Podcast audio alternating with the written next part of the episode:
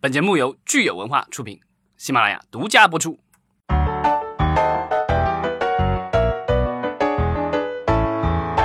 欢迎大家收听新一期的影视观察，我是老张，我是九千。大家好，我是石溪。对，今天我又回来了啊！那个大米缺席一周，欢迎老张回归。我还站立着。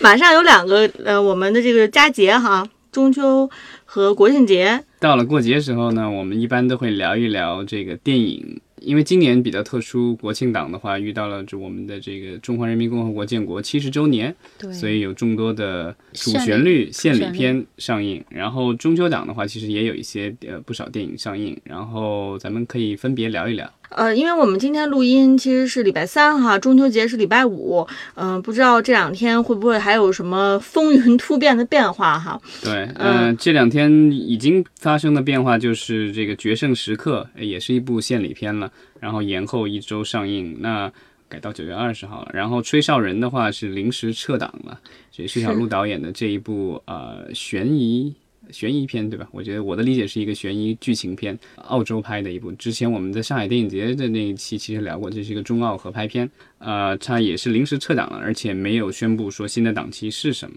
嗯，那大家要看薛晓璐导演的作品，只能在这个《我和我的祖国》里面有他的一部短片。嗯嗯。那目前来说，就是中秋档的话，有有三部片子算比较大的，就是一个是小小的愿望，导演应该是经过了一些剪辑的补救，然后现在是啊要上映了。本来是暑期档的，本来大家都觉得可能会是暑期档的一匹黑马，但是很不幸就是撤档，然后现在。要上映了，我觉得也是值得小小期待一下。对我还挺想说，等到时候去电影院看看这部电影的。一个是因为它的原版是韩国的版本，然后国内买过来之后重新做了国内的版本。就在这个电影里边，你可以看到国内跟韩国的电影制作水平的差异。第二个就是就有一些，呃，像鹏鹏啊，算是比较喜欢的明星，然后可以去吸吸偶像。对，然后这也是田雨生导演的新作了。之前他的呃《前任攻略》前任攻略三是大卖了十几亿了，那看看这一部能不能延续他上一部的成功了。嗯，就是在同样的类型当中，田雨生导演属于深耕哈这个喜剧这个类型。对，我觉得他是属于就是所谓的青春性喜剧的这个代表人物了。嗯，是。那除了小小的愿望，还有其他的什么选择吗？呃，还有一部也是大 IP 的了，呃，《诛仙》呃一，现在叫《诛仙一》了，因为好像据说已经立项了第二部了，所以这部现在变成《诛仙一》了。嗯，这个是这个仙侠题材是吧？对，然后之前有有有网文，然后做过剧，对，然后也网游也做的挺好的，然后这次的话是大电影，然后也有这个流量明星肖战，肖战，然后孟美岐。对，就是各种鲜肉和算是一个比较粉丝向的，大家可以去看看这些非常热门的流量明星，他们的粉丝到底舍不舍得去电影院里边花钱买票给自己的偶像捧场。啊，对这一部的导演呢，其实也挺特别的，是呃香港的这个武侠片导演陈晓东，对吧？他在众多的香港武侠电影里担任了导演或者是这个武术指导的这个职位。这个导演其实是挺有意思的哈。其实我们可能好多人熟悉他是，呃，就是更早之前的《倩女幽魂》呀，《新龙门客栈》呀。呃，《大话西游》这样，它是里面都是武术动作指导。呃，他有也有做导演。那个《倩女幽魂》有一部，应该第二部吧，还是什么？就是他是做导演的。那第一部好像那个。哎，我忘了他是徐克导演有没有导一部，我都不记得了。但一直他可能是监制，然后陈晓东有导过。他做动作指导的，比如说那个《英雄》，他是做动作指导。嗯，所以其实是一个很老牌的电影人了。就是我觉得就是在呃香港的电影史上或者中国电影史上，就是有这么一号的一位电影导演哈。所以我觉得还蛮好奇的，就是这样一位老牌的电影人，他最新的这个作品，而且又是以一个。大 IP 这种仙侠题材的，它能不能处理得好，其实是让人觉得挺好奇的。对仙侠题材的话，我觉得就是咱们在那个电视剧这方面的话，其实拍了很多部了，然后大陆的导演、像港台的导演都有拍。但是就是在电影方面的话，目前所有的仙侠拍的这些出来，好像没有一部成功的，都不是特别好。对，之前那个就是叫什么《角珠传》，对吧？啊，对，《鲛珠传》，包括 Running Hardy 那一部也是线下《古剑奇谭》，古剑奇谭，对，就感觉就是这几年好像没有仙侠题材在市场这个电影市场表现上特别好的，所以我就说觉得很好奇，到底怎么样一个老牌的香港电影人去处理这样的一个题材？对，但是陈晓东的一个特点就是他擅长拍飞来飞去，所以也许仙侠可能是最适合他的。可能可能故事故事比较有限，那就只能看画面精不精彩了。感觉他应该是香港最会用威亚的导演，或者就是说有没有可能是最呃前一阵很多人在讲的就是我们有中国的新武侠，不知道他拍出来的这个电影的风格能不能够得上，就是所谓的中式新武侠。对，之前不是有一阵说那个就是在。拍摄电视剧上面的话，不允许用这个所谓的玄幻题材嘛，就是现在叫古装新武侠。对，所以看他这个片子最后能不能对上这个古装新武侠这个词儿。嗯，好。然后还有哪一部是有可能？还有一部 P 片是那个《名侦探柯柯南》。对对对，这个之前好像在国内也上映过一部，然后票房成绩也还不错，所以我觉得，呃，日漫的粉丝的话，可能还是会去捧场的。但是我不知道，就是假期过后，它还有没有这个持续的这个产生票房的能力了？嗯，名侦探柯南它应该针对的就是一些比较年轻一些的哈，可能是二十几岁或者是粉丝。我的个人感觉可能是会偏怀旧一些，可能年纪可能要稍微长一点点。现在二十岁的基本上就零零后、九五后、零零后了，他们不太像是柯南粉丝了。对对，就当年柯南红的时候，他们还小或者没出生。但是如果是三十几岁的话，我不知道三十几岁的人会不会选择中秋档期去，因为三十几岁可能有的就有孩子了，那除非带着孩子去看哈，有点尴尬，不知道到底这个档期到底这个这样的一部电影适合什么样的人群。啊，但之前我觉得他已经有好像是过亿了，还是说嗯接近一亿的那个票房成绩，所以我觉得呃这一部应该成绩也不会太差吧。好，那我们等到呃中秋之后吧，可以看看到底这个档期今年是不是有可能能够比去年同一时间这个档期的成绩要好。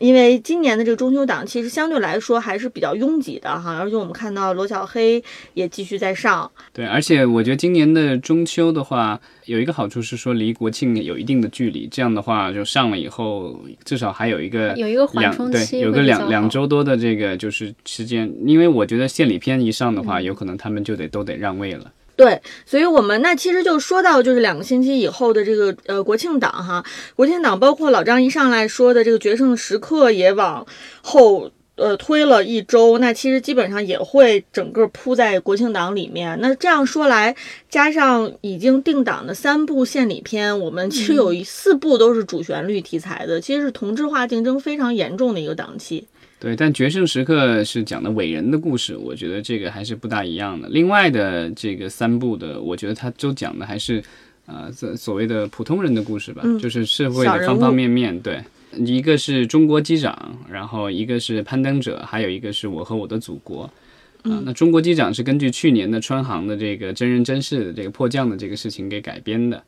啊，然后攀登者的话是根据六十年代咱们国家第一次登珠峰的这个事迹改编的。那我和我的祖国就比较厉害了，是啊，建国七十周年，然后每七段对七个故事，七个国内应该算是一线的大导演来轮流指导讲的，也是基本上也是一个小人物，然后来折射大的时代背景这样的故事。对，几乎就涵盖了近几年比较热卖的电影的这些导演啊。那总导演的话是陈凯歌。然后有黄黄建新的参与，然后还有张一白、管虎、薛晓路、徐峥、宁浩和文牧野。其实我相信，到现在大家对这三部电影所发放的宣传物料已经都是呃看的非常多了哈，因为他们的营销从很早就已经开始铺开了，嗯，所以我觉得就是到现在为止，呃，我们可以讨论讨论我们自己对他们的营销的方式，呃，觉得哪一个是到目前为止是最打动自己的？有可能我们十一期间是会选择去电影院买电影票看电影。我先我先报一组数据吧，就是，呃，这三部电影，但是那个《决胜时刻》我们先不说，这三部电影，《我和我的祖国》在微博上的这个话题的阅读量是十一点八亿，然后讨论量是一百八十一点八万，《中国机长》的微博的讨论量是六千三百二十三万，阅读量是六千三百二十三万，讨论量是六点三万。你看上面那个讨论量是十一百八十一点八万，上下边这个是六点三万。嗯，一下差距就拉开了。对，然后呢，攀登者他的微博的话题阅读量是一点八亿，讨论量是十八点八万。就从讨从讨论量可以看到，大家对这个我和我的祖国是讨论量最多的。然后呢，看猫眼的想看。最高的一个数值是三十二点二万，是攀登者。中国机长的猫眼想看是二十五万，然后我和我的祖国是猫眼的想看量是二十点四万，就数据相差非常悬殊。那这个悬殊其实一方面是因为它的就三部电影的内容虽然都是。主旋律，主旋律，然后献礼片儿，但是内容是各有侧重的。还有就是他在动用演员以及整个的营销方式上是非常不一样的。所以我们也看到整个数据从想看到整个微博的话题热度，呃，差别也是非常的大。九千其实用数据说话哈，嗯，如果让你选择的话，你会选择哪一部去电影院看？对，如果如果七天你只只去一次电影院，只能去一次的话，我想想，只能去一次的话，那我就只能选我和我的祖国了，因为毕竟就一张电影票可以看七个七个导演拍的东西，这个是一个。第二个就是，就从整个他们放出来的各种各种物料、各种宣传片上来看，就还是能够看到。电影的质量是不一样的。那我个人觉得，从预告片来看，质量比较高的就还是《我和我的祖国》。像《中国机长》和《攀登者》，嗯，就感觉相比之下会差一点。嗯，但是我我觉得这个就是《我和我的祖国》可能是我最不大会去看的一部，因为时间实在太长了，两个半小时，我怕我憋不住。两小时基本上是我的极限了，对吧？像这种《阿凡达》这种电影，我觉得是这个数十年一遇的这种电影，这个好不容易去看一次，但是基本上。太长的电影，我觉得我一般可能现在，我觉得而且我觉得现在年轻的观众可能也坐不住。我觉得就是如果是真的是一个两个多小时的电影的话，可能现场你会看到真的有人坐进去的话，就是不断的在掏手机。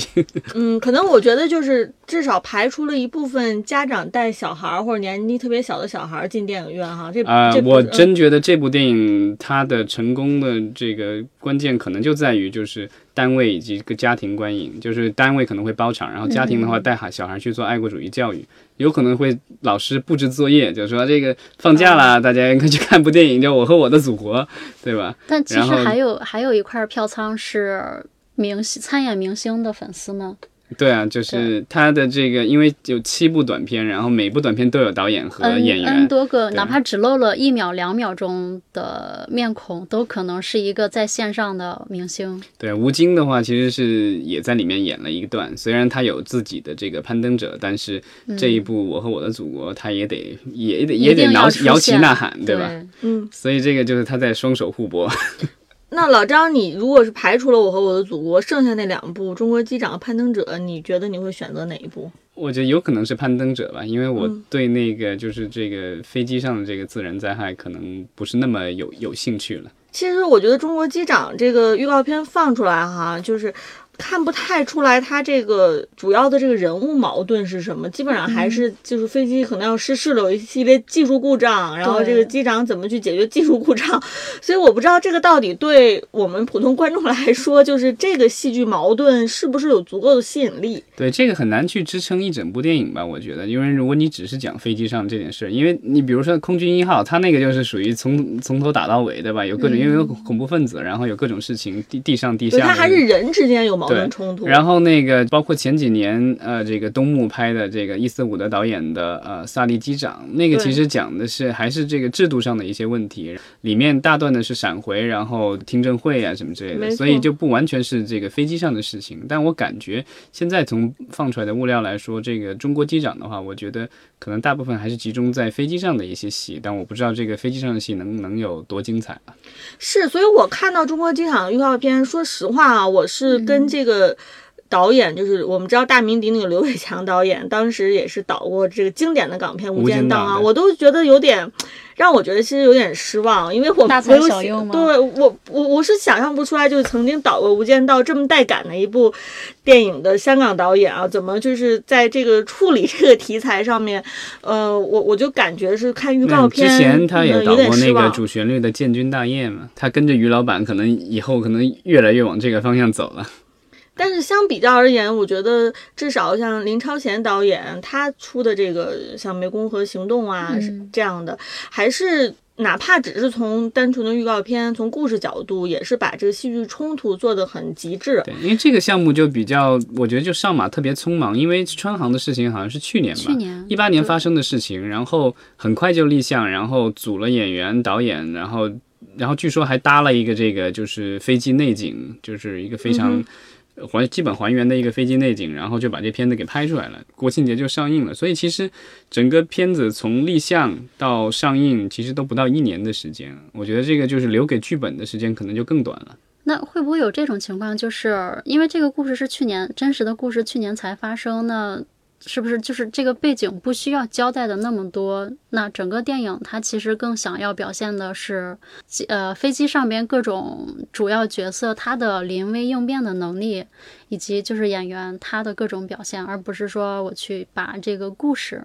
表现出来。我不知道，因为就是整个飞机遇险的过程，我相信不会是特别长的时间的，因为就是飞机一有事情，你肯定是紧急处理，然后很快就得处理完的，这不不可能拖两小时。等你这两，这不是跟泰坦尼克号一样的，这个要两小时沉下去，对吧？然后你慢慢沉。飞机的话，要出事的话，一下就下来了。对，所以短短的几几秒，所以像萨利机长里面也是一样的，他就是迅速就迫降了。然后他其实讲的是这个其实后来的这个事情，对吧？对，因为就是一个重大事件发生了，然后对跟每每个人的。不同的影响，然后大家可能还要想从制度制度上去防止类似这样的事情在将来发生。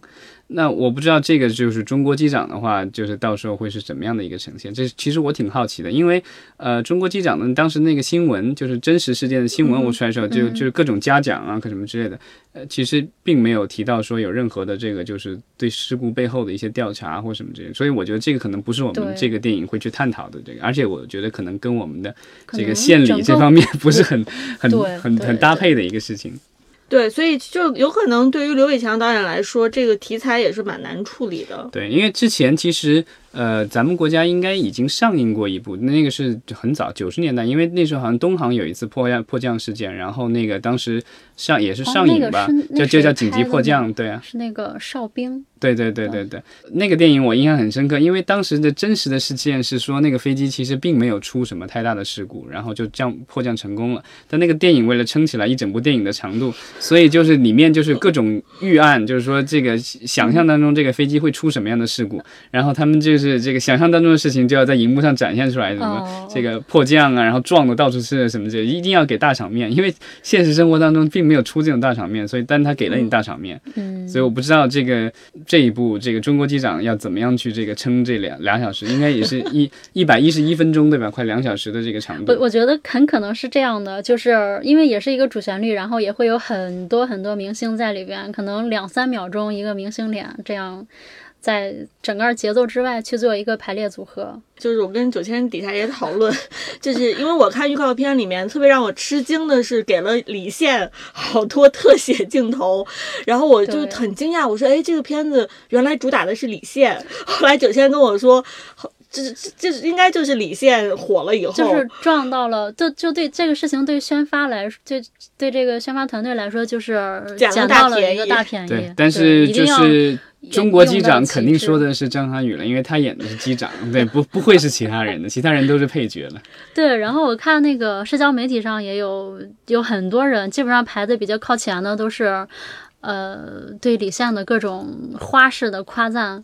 然后就是我们这些现女友的钱包已经准备好了，赶紧来吧。嗯，所以其实可能咱们还真别小看中国机长啊，说不定这个现女友的这个队伍足够庞大，能撑起很多的这个票房。嗯，其实如果是我自己的话呢，我觉得我肯定是首选《我和我的祖国》。呃，因为说实话，就是看了《攀登者》的这个预告片，嗯，我觉得这个在预告片里面，首先我对它的这个宏大场面的展现没有特别打动我。说真的，因为就是这个雪山呀这些，然后包括就是它里面的一些动作场面，我觉得带感的那个劲儿还不是特别的到位。但是我与此同时，因为我是呃同一时间先看了《攀登者》的预告片，再去看《我和我的祖国》哈，然后当那个《我和我的祖国》那个音乐响起的时候，然后加上我们中国这么多一流的大导演，他们用他们的这个很高级的影视呃电影的视听手法展现这些我们记忆当中的很多瞬间的时候，我的确是被这个感动到了。所以前后的看《攀登者》预告片和看。祖国的这个预告片的这个感受是特别的强烈，就是感觉看前面一个还是在看一个哦，就是一个呃加了一些特效的这么一个。大片，然后也没什么意思，然后马上你把你情绪带入到一个好像有很多你的童年的回忆、青少年时候的记忆的这样的一个一个片子里面去，所以我当时其实是还是非常非常惊讶于我和我的祖国这么高级的视听的手法，然后能够调动起观众的这个整个的这个情感和情绪的能力。当然，就仔细一想来说，的确，我和我的祖国它其实是代表了我们现在中国最高水平的这些。导演他们驾驭电影语言的这个能力，而且其实他的所有的资源方面也是，我相信也是是最。强的资源给到这部电影，所以我觉得它出来的效果是，无论是视听还是故事，还是演员的表现力，一定是最好的。这个毫无疑问国字号了。但是我觉得，就是今年的主旋律的题材跟之前以往的主旋律题材相比，有一个非常大的进步，就是它不再会去强行灌输给你一些各种伪光正的东西，而是像。呃，我和我的祖国里边就很多个小的故事，小的人物，在各种大的大的事件发生的时候，这些小人物他的命运的抉择，而不是像以前的那种没有个人，只有集体的。对，就是当然，我们的这个主旋律献礼片，它其实也在寻找新的模式，然后去探索怎么样能够把这个爱国的这个情绪、这种呃激情，能够有有效的传递给我们的受众。时代在变化，我们的受众也在变化，电影可能也在变化了。那就比如说这个前段时间咱们还聊过，就是说新闻联播什么这样的这个 特别严肃的新闻媒体，现在也在也在抖音上开号了，是吧？快手上面，快手上对啊，就是各种这个新媒体上面也要这。这个进行互动，电影方面的这个变化肯定也是必然的。对，然后我们其实说了三部献礼片啊，除此之外，十一档其实还有其他的一些选择，我们可以看看，如果 看完献礼片之后，还有哪些电影可能大家还会去电影院看。就是我看目前国庆已经定档的电影的时候，就是有一个事情让我非常的惊讶，就是其实除了这三部献礼片以外，其他的真人电影都是比较受关注度比较小的，但是。呃，我发现的一个趋势就是有大量的动画片要在国庆的这个期间以及之后上映。嗯，是的，一共应该是有六部，对吧？动画片，这个是让我非常惊讶。我不知道是因为哪吒呃卖的特别好，然后现在的这个罗小黑卖的也还不错，因为受这个的呃就两部连续两部成功动画电影的影响，然后大家都是就鼓足了劲要在国庆档争一块蛋糕，这个。可能还有一个原因就是满足一些对主流价值观不是特别感冒的人的一些观影的爱好吧，或者有家庭观影的需求，带着小孩去看，这也是。那我们就来看一下有哪些动画电影是在这个是呃削尖脑袋 挤进了这个十一国庆档吧。首先，第一个就是动画片、动画电影叫《江南》。这个严格来说，它也是一部献礼的电影作品。嗯，这名字是什么意思？江南其实是江南造船厂的那个那个江南，就是讲的啊，所以不是作者江南，也不是地理位置的江南，不是都没有，都跟那个没有关系。然后讲的就是。那个应该是清末民初的时候，就是比较一些热血青年，一些热血的小青年想要，呃，建立我们我们民族自己的这个船舶工业，然后一些特别热血、特别燃的一些故事。它的呃出品方是上市影业和中船集团，中船集团就是那个造船的那个中船集团，中船重工是吧？对对对。这个题材其实挺有意思的。如果是能把它真正做成像日本那种就热血漫的感觉，我觉得应该挺不错的。它的动画风格其实特别模仿吉普力。然后我当时看这个预告片是在 B 站上看的。一般 B 站的受众对于对于这种国漫是一个无脑吹的程度，但是在我在看弹幕的时候，其实有好多弹幕是在说。说并没有再去夸奖这个这个电影，可能也是因为政治任务，然后因为这个中传重工宣传的需要，然后去做了这样一个一个内容。嗯，国庆期间其实上映的，我觉得可能预算最高的动画电影的话，可能是十月一号要上的《雪人奇缘》啊。对这个电影，其实我们也关注很久了。对，因为这个其实是东方梦工厂的项目，然后。本来这个项目在做的时候，东方梦工厂还是一个合资企业。后来因为东方嗯，就是梦工厂母公司被康姆卡斯特收购了，然后啊，康姆卡斯特就是也就环球的母公司了，然后退出这个合资企业，所以现在它是一个呃纯国有的企业，但是呃属下属于这个 CMC 华人文化。但是呢，就是他这部电影的话，当时已经在制作当中了，所以现在已经制作出来了。嗯，环球好像是会负责这部电影的全球发行，然后国内的话应该是 CMC 自己在发这部电影。嗯，这部电影其实最近是在多伦多电影节上上映了哈。对。然后反响应该是还可以。好像说国外的打分能打到八点零的这个分数，所以就还不错了。然后与此同时，我们看到还有一部叫《丑娃娃》的，它也是有中国的投资，但是对，它是 STX 的片子，但是国内的话是阿里在发行。这部动画也是没有任何 IP 基础哈，也是一部原创的三维动画吧。丑娃娃是国内的一个小故事吗？不是，丑娃娃是那个玩具吧？呃，之前已经在美国已经上映了，但是票房不是很理想。现在目前为止，好像中国以外整个的票房也才三千三四千万美元吧。嗯。然后其实这个电影能不能回本，就看在中国怎么样了。是我们说像这种就是呃美国动画成色的。电影的话，我觉得可能对于中国市场来说，除了迪士尼和皮克斯，可能也很难有其他的公司能够做出中国观众喜欢的电影。像你说的这个 STX，我我我觉得对，可能大多数人都都对他们能做动画。这个都不是非常了解哈，甚至说完全不知道。对，但他们之前其实在国内上映过比较成功的，其实就是跟成龙大哥合拍的那一部在英国的那个《英伦对决》。英伦对决。对，所以就是他们其实在国内也算是有过成功案例吧，但当然这个那个项目可能更多的是来源于成龙大哥的号召力。嗯。呃，那我不知道这个丑娃娃会怎么样了。呃，因为就是动画电影，我觉得受众还是相对窄一些。而且现在这个期间的话，有那么多电影，而且我觉得可能首选，我个人感觉首选可能还会是《雪人奇缘》吧。雪人奇缘。而且它的那个配音阵容好像也挺强大的，有这个汪可盈、张子枫什么的。对，然后除了我们刚才说的这几部动画，其实还有哈，就是《海底梦想城》、《你好，霸王龙》和《美食大冒险之英雄英雄会》。你好，霸王龙，我觉得其中是比较有意思的一一一部片啊，因为它其实是来自于一个非常著名的日本童书的作者的作品。对我还给孩子买过那个书。嗯，老张可能更了解这个童书作者，他他叫宫西达也，对吧？对啊，他的那个书主要是给小孩子讲一些非常浅显的关于友情啊、亲情的一些道理。